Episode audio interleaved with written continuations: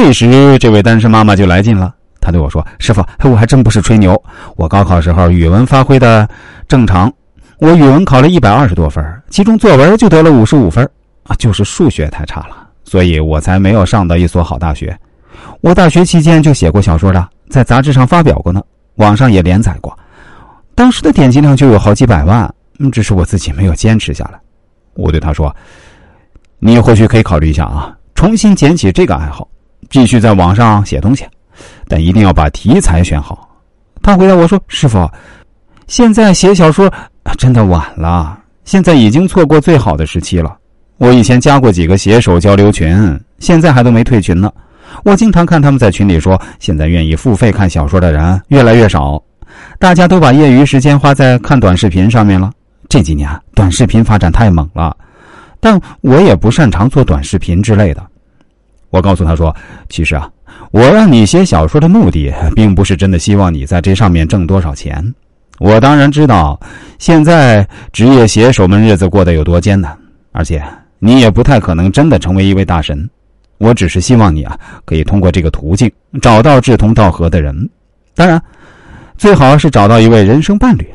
你不是一直抱怨说现在小城市优秀的年轻人不多吗？那么你可以放眼整个互联网啊，很多写手不都有自己的读者群吗？这就是一个很好的交友方式呢。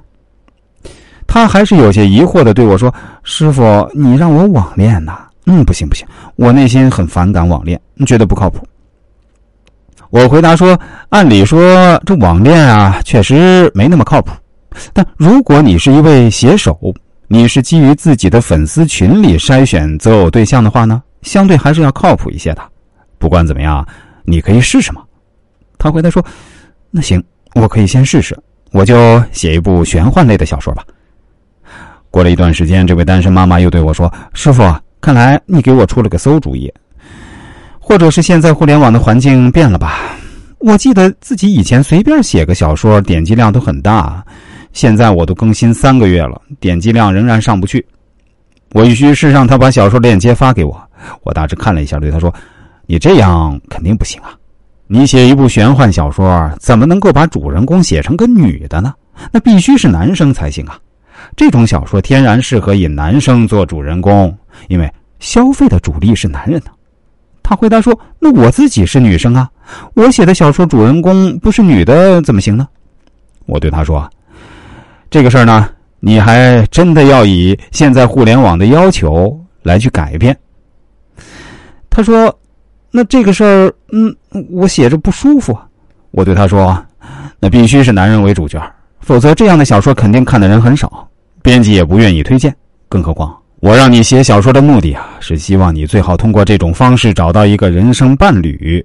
你这样写，就算有人加入你的粉丝群，进来的也都是女人呢。”他回答说：“呃，好吧，那我改写一下啊，我重新再写一部。”后来啊，他果然重新写了一部小说，也是玄幻类的，主人公变成了男生。说实话，这部小说也没什么真正的大火。他花了两年多时间来更新，也就挣了两三万而已。如果以这个标准来衡量，那这个小说毫无疑问是失败的。但是他实现了另一个目标，在自己的粉丝群里啊，找到一个跟自己志同道合的男士。那位男士也是丧偶。在省城长沙的一家银行还是行长，车子房子都有。两个人线下见过一面后呢，就确定了对方是自己的真爱，于是很快就结婚了。他女儿也能够接受这样一位后爸。当他女儿第一次搬到高档小区房的时候，在他耳边低声说：“妈妈，今天我是世界上最幸福的人。”